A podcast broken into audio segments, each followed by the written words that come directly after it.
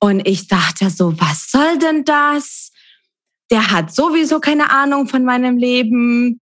Der ist alt. Also ich habe alles Mögliche ausgepackt, um, um dem nicht diese Kraft zu geben, mir zu helfen im Prinzip. Ne? Ich habe gesagt, na, dann habe ich YouTube-Videos angeschaut. Der ist, der redet so langsam, der ist komisch. Und außerdem, wie kann er mir denn bitte sagen, dass jetzt schön ist? Im Jetzt ist alles andere als schön für mich. Alles andere als schön. Im Jetzt bricht meine Welt zusammen.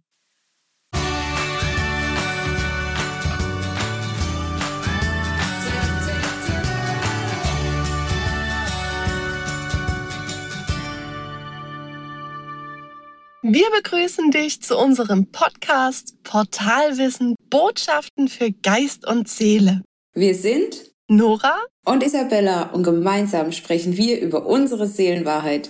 Mit diesem Podcast möchten wir dir Impulse schenken, die dir auf deiner Reise zu deinem einzigartigen Selbst zu mehr Klarheit verhelfen. Wir danken dir fürs Reinhören und wünschen dir viel Spaß mit der neuen Folge. Ja, dann begrüße ich dich heute. Und zwar haben wir heute auch wieder einen ganz besonderen Gast. Und zwar haben wir die liebe Millie heute bei uns. Die ist auch Mitglied und Mitgründerin von UIM. Und äh, vielleicht habt ihr in die letzten Folge schon mal reingehört. Wir hatten die liebe Elke Thompson dabei und den Alex auch schon, der uns ganz, ganz viel ähm, über sich und über die liebe Elke und über die ganze Geschichte erzählt hat. Aber wir wollen natürlich auch mal schauen, was äh, die liebe Millie uns weiterzugeben hat mit dem, was sie Wunderbares tut für diese wunderbare Welt. Und wir sind ganz gespannt und äh, du hast das Wort. Hi. Ja, schön, dass ich bei euch sein darf. Äh, hallo erstmal und danke für den Raum.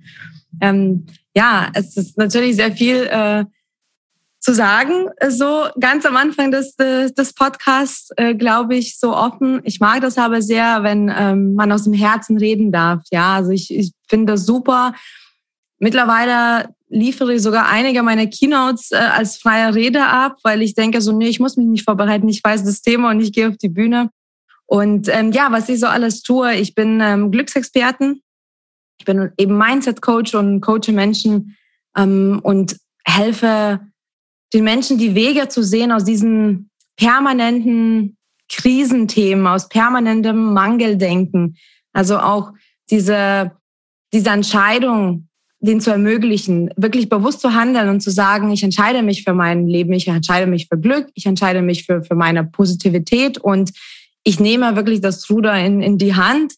Ähm, ich sage ja auch immer, wir haben ja Hände genau dafür, dass wir die Richtung unser Leben, unseres Lebens in die Hand nehmen. und ähm, das mache ich eben hauptberuflich und versuche einfach Menschen, ähm, ja, das zu zeigen, dass es so wunderbar ist auf dieser Welt. Und es war auch bei mir nicht immer so. Ich bin mit der 20 zusammengebrochen und ähm, habe dann auch die bipolare Störung als Diagnose bekommen und war sehr lange schwer depressiv und suizidal und ich dachte wirklich, das Leben ist vorbei. Und also wenn ich sage, dass ich aus der Erfahrung rede, dann rede ich wirklich aus der Erfahrung, weil ich weiß, ähm, wie es ist, gar keine Hoffnung mehr zu haben. Also wirklich gar keine Zuversicht, dass es, also nicht nur die, die Hoffnung, dass es besser sein könnte, sondern auch wenn die Kraft fehlt, überhaupt sich das vorstellen zu können, dass es anders sein könnte. Und genau aus dem Tief bin ich dann rausgekommen mit dieser inneren Kraft und mit dieser Überzeugung und mit dieser Aufgabe für mich, Menschen zu zeigen auf der ganzen Welt, wenn es geht, dass wir das Glück in uns haben, dass wir es kreieren dürfen und dass wir wirklich aus, aus jeder Situation ein Learning für uns mitnehmen können. Und es, ich sage nicht, dass es immer einfach ist und dass es immer schön ist und dass es immer optimal läuft.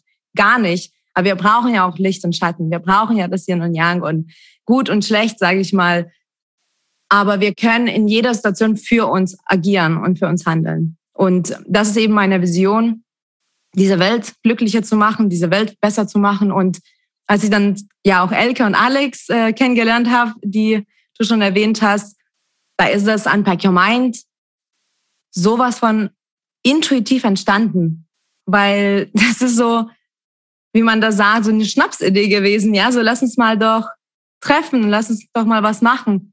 Und ich glaube, wir brennen alle für diese Vision, Menschen, also teilweise Menschen die Stimme zu geben, auf der Bühne, im Podcast, im Magazin, wie auch immer, auf welchem Kanal. Aber auch die, die zuhören, diesen Menschen diese Impulse zu liefern, weil wir sind alle in einer Bubble. Alle. Und das ist normal. Das ist organisch. So sind wir auch hochgezogen, auch damals. Ne? Wir hatten unseren Stamm und unsere kleine Familie und wir sind in einer Bubble. Aber genau dafür ist es so wichtig, sich manchmal Dinge anzuhören, die du vielleicht sonst nie gehört hättest. Und auf den Events zum Beispiel, das können wir super gut ermöglichen, weil es sind Themen manchmal, ich selbst, ja, also bis jetzt hat mich ein Thema geflasht, Patientenverfügung. Und als ich den Titel gelesen habe und ich dachte, okay, äh, ja, bin ich gespannt, sicherlich nichts was, nichts für mich. Und dann habe ich dem Speaker zugehört und zugeschaut und er hat über Lebensdauer geredet. Und er hat so einen Zollstock in die Hand genommen. Da hat er angefangen, das abzubrechen. Nach und nach. Und er hat gesagt, so, das ist die Kindheit und das ist vielleicht die Ausbildung und so und so. Und am Ende ist auch noch das ab. Und das haben wir jetzt. Und da war ich total geflasht. Ähm, und ich bin so dankbar, eben in diese Szene zu sein als Coach, aber auch diese Bühne ermöglichen zu können. Und es ist sicherlich gerade ein bisschen viel, aber diese Vision dieser Wunsch, diese Welt besser zu machen, diese Welt zu inspirieren, das, also ich habe definitiv Erfüllung gefunden darin. Das ist, wie oft stehe ich auf morgens, schaue ich Alex an und ich sage nur, Alex, wir haben so ein geniales Leben. Und das ist wie, wie ein roter Faden, der sich jetzt gerade durchzieht. So diese, diese Erfüllung da und diese, dieses Gefühl, dass es Sinn ergibt, was ich mache. Das ist, das ist krass. Total dankbar dafür. Also spürt man auch. Also das, das kommt total bei mir an, dass du absolut deine Erfüllung lebst, dass du so glücklich damit bist und eben auch diese Dankbarkeit dafür hast. Und das finde ich unglaublich schön. Ich würde jetzt auch noch mal äh, ein bisschen systematisch von vorne anfangen. Mhm. also es sind ja schon sehr viele Infos, die du uns auch mhm. gegeben hast. Und da auf jeden Fall auch erstmal Dankeschön für deine Offenheit. Und ich würde auch direkt mal äh, bei der Bipolarität anfangen. Ähm, wann hast du gemerkt, dass du bipolar bist? Ich denke, es, also mit dem Wort kann man ja, wenn man noch nie Berührungspunkte damit hatte, vielleicht erstmal nichts anfangen. Und man erkennt diese Krankheit vielleicht auch erst später und durchlebt ja erstmal einiges. Mhm. Ja, das sagst du genau richtig. Also so ganz grob gesagt, ich habe es nie erkannt. Ich habe es nie erkannt. Wenn nicht die Ärzte sich engagiert hätten, weil ich in der Psychiatrie schon fast per Du war, weil es, es hat sich ich sage mal so, ich hatte das als Teenager, das wurde ausgelöst als Teenager. Das haben wir dann ähm, bemerkt, indem wir dann den Lebenslauf rückwirkend gemacht haben. Das ist eine Technik, die man in der Regel mit bipolaren Patienten auch macht, dass man wirklich schaut, was ist denn passiert? Was waren denn die Schwellpunkte oder was sind die Auslöser gewesen oder was waren denn schon für Ups und Downs? Weil die bipolare Störung ist ja durch Up und Down geprägt sozusagen und definitiv ist es ähm, ja fast in der Kindheit, aber eben in Teenagerjahren mit zwölf, circa 13, ähm, dann endgültig ausgelöst. Und ich habe wirklich seitdem gestruggelt, ohne zu wissen, was es ist. Ich war, also ich bin eher depressiv als manisch, aber meine Manie, die Phasen sind kürzer, aber die sind total destruktiv. Und es ging so bis Mitte 20, also seitdem ich 13 bin, es ging durch Up und Down. Und ich meine jetzt nicht, ich habe paar Tage geweint, als ich Teenager war. Nein, ich habe als Teenager so eine Alkoholsucht entwickelt, trotz 1-0 Abi, dass ich einfach mal sieben Stunden out war zum, äh, an dem schlimmsten Tag. Und keiner hat es bemerkt und meine Eltern sind Ärzte. Also ich habe es sehr gut kaschiert anscheinend. Und es ging weiter, auch ähm, im Studium. Ich habe entweder alle Hausarbeiten am Stück gemacht und bin noch Party äh, machen gegangen und habe nach allen anderen was getan und, und gemacht. Oder ich war so fix und fertig, dass ich morgens nicht aufstehen wollte. Und es ging so weiter. Und dann war ich in einer gewalttätigen Beziehung. Und die schlimmste, das war wirklich äh, sehr schlimm. Also das ist dann gerichtlich ausgegangen. Ich musste ganz oft Polizei holen und das hat natürlich nicht geholfen. Und ich habe mich in die Arbeit gestürzt. Also ich äh, habe mich fast immer überarbeitet. So teilweise, dass ich noch nicht mal nach Hause gefahren bin, tagelang. bin in meiner Firma geblieben. Oder ich habe dann richtig übertrieben, privat, sage ich mal, mit Ausgehen, mit unbekannten Menschen sich treffen, ähm, irgendwohin wegfliegen äh, oder so. Also es war sehr destruktiv.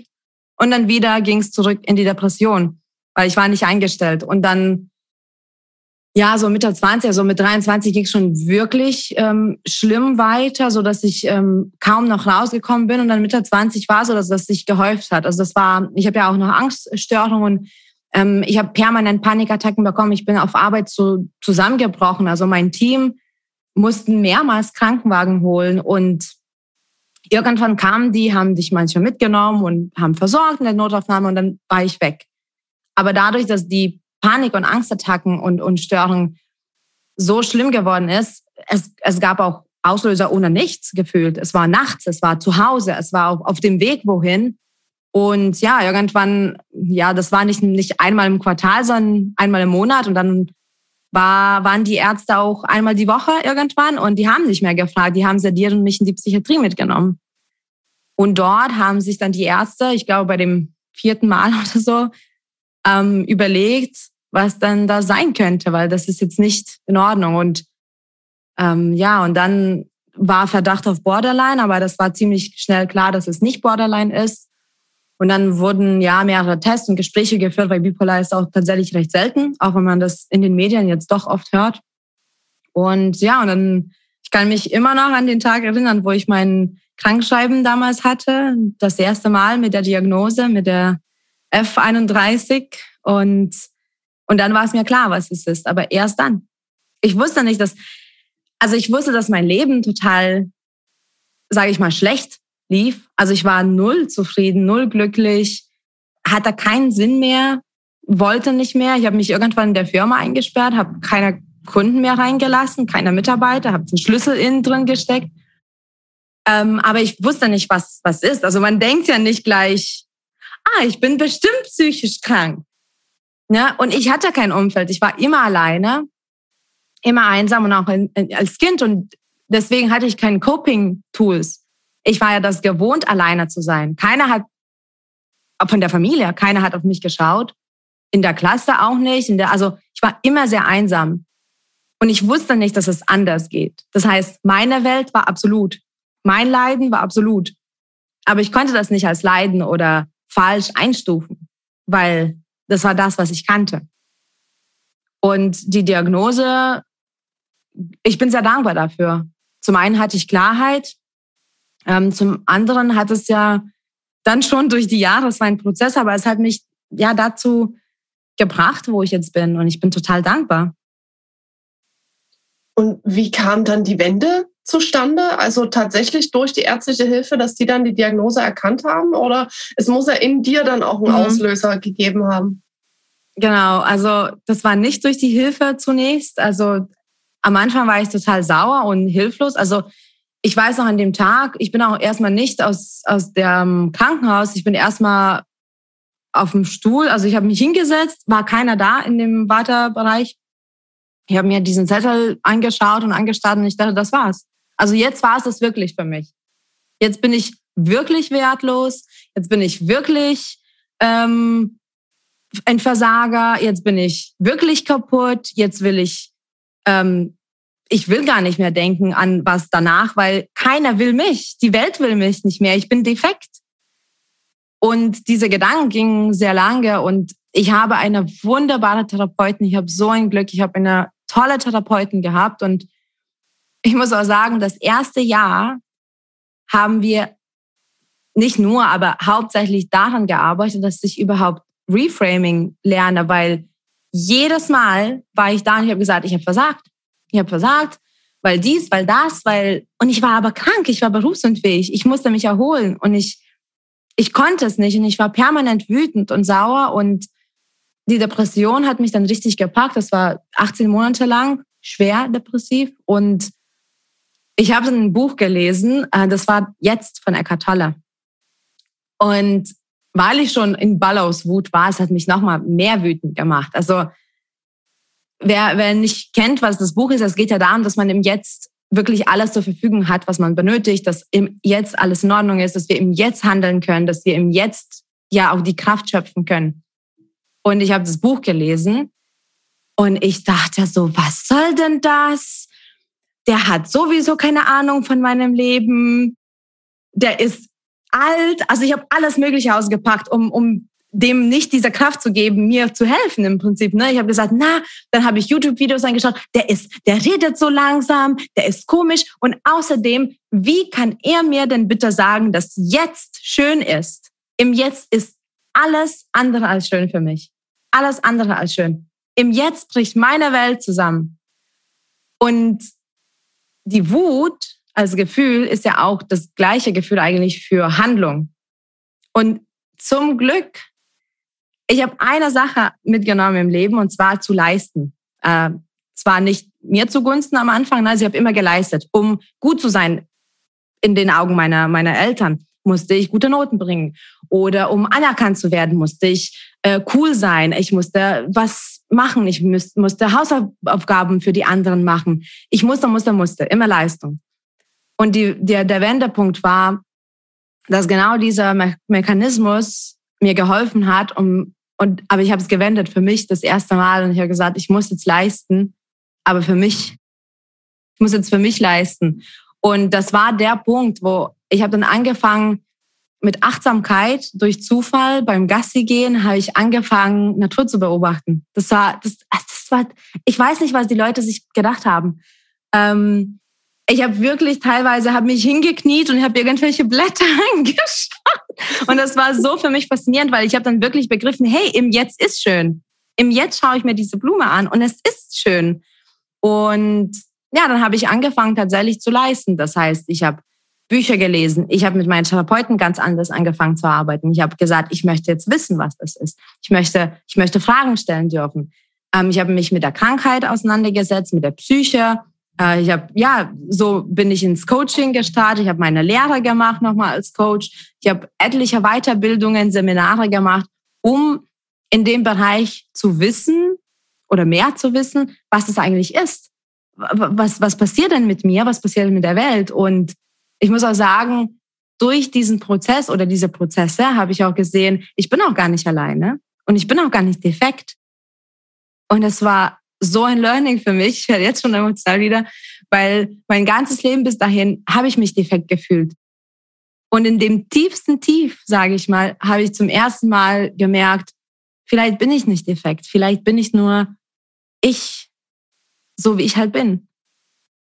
Und, und da habe ich auch genau diese, dieses Calling gespürt, so, wenn ich mich so fühle, dann fühlen sich auch tausende Millionen Menschen so wenn irgendwas nicht gut läuft. Und heutzutage sowieso durch Social Media können wir uns alle vergleichen. Und ja, und das natürlich hat dann mich nochmal gepackt, noch achtsamer zu sein, noch mehr Glück zu forschen, noch mehr Coaching zu erlernen.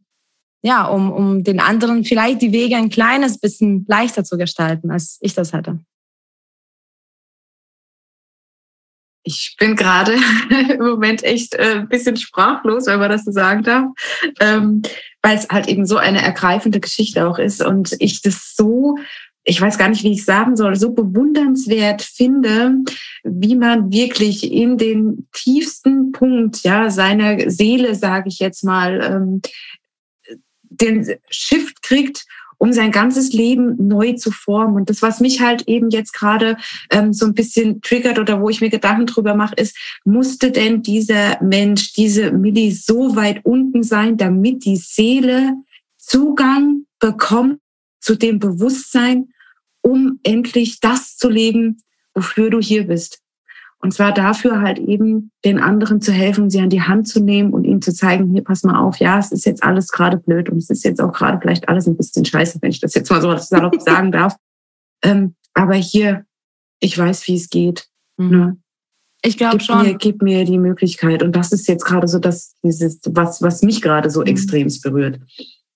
Ja, ich glaube schon. Also, mh, mm, ich meine, so, ich habe auch viele Namen, ne? Also sagen wir so, für die, für die breite Masse bin ich ein psychologischer Berater. Für die, die so mit Coaching anfangen können, bin ich ein Mindset-Coach. Ähm, aber ich sehe mich schon auch als ja, teilweise auch, sage ich mal, Schamanen, weil ich mit Huna-Lehrer auch viel arbeite und mit Huna, also die Kahunas sind ja Schamane oder Heiler und ich glaube schon, dass ich Menschen ähm, die Wege zeigen kann. So, ne? Also ich bin ein großer Freund von Hilfe zur Selbsthilfe, weil die, die Selbstwirksamkeit ist das A und O im Leben. Also ich helfe keinem da raus, einfach so, indem ich sage, mach das oder tu dies. Aber ich bin schon davon überzeugt, dass ich, sage ich mal, mein Leiden da so transformiert habe. Und ich, ich glaube wohl, dass das passieren musste. Ich bin sehr dankbar. Es war sehr hart, wirklich. Aber ich, ich bin nicht so ganz, sage ich mal, bequem aufgewachsen. Ich bin materiell sehr bequem aufgewachsen. Ich hatte Status meiner Familie. Wir waren sehr reich und Ärzte und Akademie und sowieso und bekannt. Aber ich war immer einsam und ich war immer unter Druck. Und wenn ich sage, ich hatte keine Kindheit, ich hatte keine Kindheit, weil ich schon mit vier in der Schule war, zusätzlich im Theater, zusätzlich im Klavier, zusätzlich in der Kunstschule und so weiter. Und ich habe das mein ganzes Leben so getrieben. Leisten und beweisen und kompensieren. Und es musste das passieren, dass ich mal selbst für mich begreife, dass ich für mich handeln muss. Und dann kommt die anderen. Und ich hätte es nicht hinbekommen, glaube ich, die Kurve, wenn es mir nicht sowas passiert wäre. Genau, da sind wir wieder bei dem Thema, dass es manchmal Extreme geben muss, die eben einen Auslöser schaffen, dass wir uns selber zum einen erkennen und zum anderen eben auch, dass wir erkennen, was wir denn für uns tun müssen, wo denn unser Weg überhaupt lang geht. Mhm. Und in diesem Sinne möchte ich mich auch ganz arg herzlich bedanken für den offenen Einblick, den du uns in dieser Folge über dich gewährt hast. Und ich freue mich auch schon, dich in der nächsten Folge wieder anzutreffen. Yay, das ist schön. Und ja, ganz vielen herzlichen Dank, liebe Millie. Danke euch. Wir hoffen, dir hat die Folge gefallen und du konntest einige Impulse für dich mitnehmen. Wenn du keine Folge mehr verpassen möchtest, abonniere uns gerne. Mehr Infos zu uns und unserer Arbeit findest du in den Show Notes. Du hast Fragen, Anregungen oder Gedanken zu einem Thema? Dann schreib uns gerne und unbedingt an info@portalwissen.com. Wir sagen herzlich Danke und bis zum nächsten Mal.